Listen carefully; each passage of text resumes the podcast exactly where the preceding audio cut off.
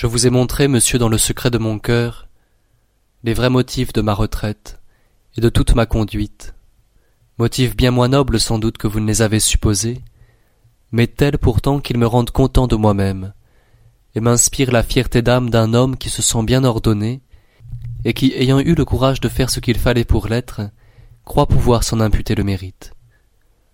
Il dépendait de moi non de me faire un autre tempérament, ni un autre caractère, mais de tirer parti du mien, pour me rendre bon à moi-même, et nullement méchant aux autres.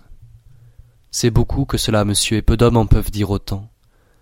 Aussi je ne vous déguiserai point que malgré le sentiment de mes vices, j'ai pour moi une haute estime. Vos gens de lettres ont beau crier qu'un homme seul est inutile à tout le monde et ne remplit pas ses devoirs dans la société, j'estime, moi, les paysans de Montmorency, des membres plus utiles de la société, que tous ces tas de désœuvrés payés de la graisse du peuple pour aller six fois la semaine bavarder dans une académie. Et je suis plus content de pouvoir dans l'occasion faire quelque plaisir à mes pauvres voisins que d'aider à parvenir à ces foules de petits intrigants dont Paris est plein, qui tous aspirent à l'honneur d'être des fripons en place, et que pour le bien public ainsi que pour le leur, on devrait tous renvoyer labourer la terre dans leur province. C'est quelque chose que de donner l'exemple aux hommes de la vie qu'ils devraient tous mener.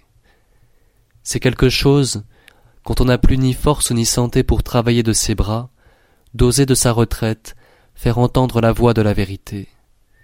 C'est quelque chose d'avertir les hommes de la folie des opinions qui les rendent misérables. C'est quelque chose d'avoir pu contribuer à empêcher, ou différer au moins dans ma patrie, l'établissement pernicieux que pour faire sa cour à Voltaire à nos dépens, d'Alembert voulait qu'on parmi nous. Si j'eusse vécu dans Genève, je n'aurais pu ni publier l'épître dédicatoire du discours sur l'inégalité, ni parler même contre l'établissement de la comédie, du ton que je l'ai fait.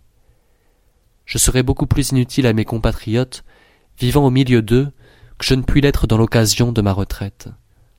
Qu'importe en quel lieu j'habite, si j'agis où je dois agir. D'ailleurs, les habitants de Montmorency sont-ils moins hommes que les Parisiens? Et quand je puis en dissuader quelqu'un d'envoyer son enfant se corrompre à la ville, fais-je moins de bien que si je pouvais de la ville le renvoyer au foyer paternel? Mon indigence seule ne m'empêcherait-elle pas d'être inutile de la manière que tous ces beaux parleurs l'entendent? Et puisque je ne mange du pain qu'autant que j'en gagne, ne suis-je pas forcé de travailler pour ma subsistance et de payer à la société tout le besoin que je puis avoir d'elle? Il est vrai que je me suis refusé aux occupations qui ne m'étaient pas propres, ne me sentant point le talent qui pouvait me faire mériter le bien que vous m'avez voulu faire. L'accepter eût été le voler à quelque homme de l'être aussi indigent que moi, et plus capable de ce travail-là.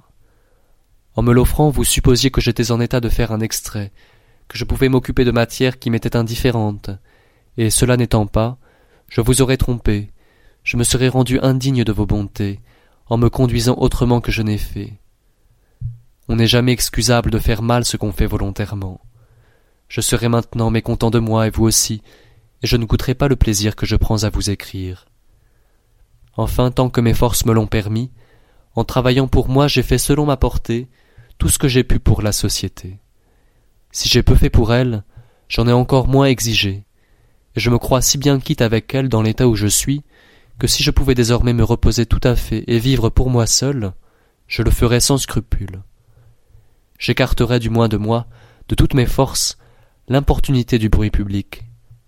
Quand je vivrai encore cent ans, je n'écrirai pas une ligne pour la presse, et ne croirai vraiment recommencer à vivre que quand je serai tout à fait oublié.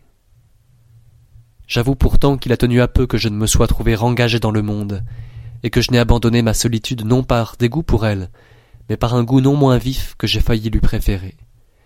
Il faudrait, monsieur, que vous connussiez l'état de délaissement et d'abandon de tous mes amis où je me trouvais, et la profonde douleur dont mon âme en était affectée, lorsque monsieur et madame de Luxembourg désirèrent de me connaître, pour juger de l'impression que firent sur mon cœur affligé leurs avances et leurs caresses. J'étais mourant, sans eux je serais infailliblement mort de tristesse. Ils m'ont rendu la vie, il est bien juste que je l'emploie à les aimer. J'ai un cœur très aimant, mais qui peut se suffire à lui-même. J'aime trop les hommes pour avoir besoin de choix parmi eux. Je les aime tous, Et c'est parce que je les aime que je hais l'injustice. C'est parce que je les aime que je les fuis. Je souffre moins de leurs maux quand je ne les vois pas. Cet intérêt pour l'espèce suffit pour nourrir mon cœur. Je n'ai pas besoin d'amis particuliers, mais quand j'en ai, j'ai grand besoin de ne les pas perdre, car quand ils se détachent, ils me déchirent. En cela d'autant plus coupable que je ne leur demande que de l'amitié, et que pourvu qu'ils m'aiment, et que je le sache, je n'ai pas même besoin de les voir. Mais ils ont toujours voulu mettre à la place du sentiment des soins et des services que le public voyait, dont je n'avais que faire. Quand je les aimais, ils ont voulu paraître m'aimer. Pour moi qui dédaignant tous les apparences, je ne m'en suis pas contenté, et ne trouvant que cela, je me le suis tenu pour dit. Ils n'ont pas précisément cessé de m'aimer, j'ai seulement découvert qu'ils ne m'aimaient pas. Pour la première fois de ma vie, je me trouvais donc tout à coup le cœur seul, et cela seul aussi dans ma retraite, et presque aussi malade que je le suis aujourd'hui. C'est dans ces circonstances que commença ce nouvel attachement qui m'a si bien dédommagé de tous les autres, et dont rien ne me dédommagera, car il durera, j'espère, autant que ma vie, et quoi qu'il arrive, il sera le dernier. Je ne puis vous dissimuler, monsieur, que j'ai une violente aversion pour les états qui dominent les autres. J'ai même tort de dire que je ne puis vous le dissimuler, car je n'ai nulle peine à vous l'avouer. À vous, né d'un sang illustre, fils du chancelier de France et premier président d'une cour souveraine. Oui, monsieur, à vous qui m'avez fait mille biens sans me connaître, et à qui, malgré mon ingratitude naturelle, il ne m'en coûte rien d'être obligé. Je hais les grands, je hais leur état, leur dureté, leurs préjugés, leur petitesse et tous leurs vices, et je les haïrais bien davantage si je les méprisais moins. C'est avec ce sentiment que j'ai été comme entraîné au château de Montmorency. J'en ai vu les maîtres, ils m'ont aimé, et moi, monsieur, je les ai aimés et les aimerai tant que je vivrai de toutes les forces de mon âme. Je donnerai pour eux, je ne dis pas ma vie, le don serait faible dans l'état où je suis. Je ne dis pas ma réputation parmi mes contemporains dont je ne me soucie guère, mais la seule gloire qui jamais ait touché mon cœur, l'honneur que j'attends de la postérité, et qu'elle me rendra parce qu'il m'est dû, et que la postérité est toujours juste. Mon cœur, qui ne sait point s'attacher à demi, s'est donné à eux sans réserve, et je ne m'en repens pas. Je m'en repentirai même inutilement, car il ne serait plus temps de m'en dédire.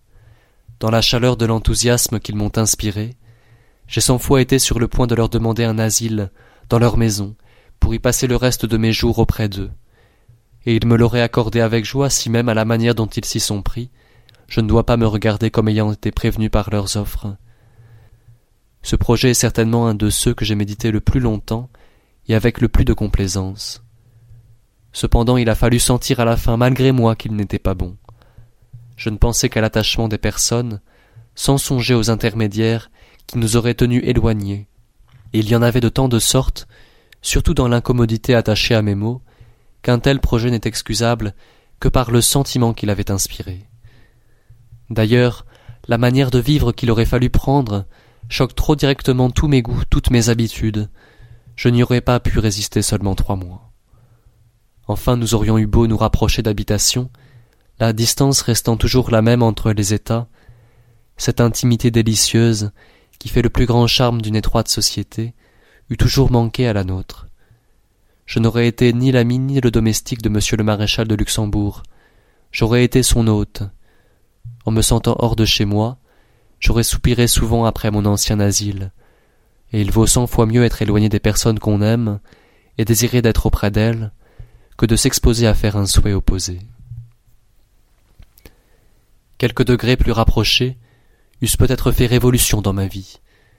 J'ai cent fois supposé dans mes rêves Monsieur de Luxembourg point duc, mais maréchal de France, mais bon gentilhomme de campagne habitant quelques vieux châteaux, et Jean-Jacques Rousseau point auteur, point faiseur de livres, mais ayant un esprit médiocre et un peu d'acquis, se présentant au seigneur châtelain et à la dame, leur agréant, trouvant auprès d'eux le bonheur de sa vie, et contribuant au leur. Si pour rendre le rêve plus agréable, vous me permettiez de pousser d'un coup d'épaule le château de Malzerbe à demi lieues de là, il me semble, monsieur, qu'en rêvant de cette manière, je n'aurais de longtemps envie de me réveiller. Mais c'en est fait. Il ne me reste plus qu'à terminer le long rêve, car les autres sont désormais tous hors de saison. Et c'est beaucoup si je puis me promettre encore quelques-unes des heures délicieuses que j'ai passées au château de Montmorency. Quoi qu'il en soit, me voilà tel que je me sens affecté. Jugez-moi sur tout ce fatras si j'en vaux la peine, car je n'y saurais mettre plus d'ordre, et je n'ai pas le courage de recommencer. Si ce tableau trop véridique m'ôte votre bienveillance, j'aurais cessé d'usurper ce qui ne m'appartenait pas. Mais si je la conserve, elle m'en deviendra plus chère, comme en étant plus à moi.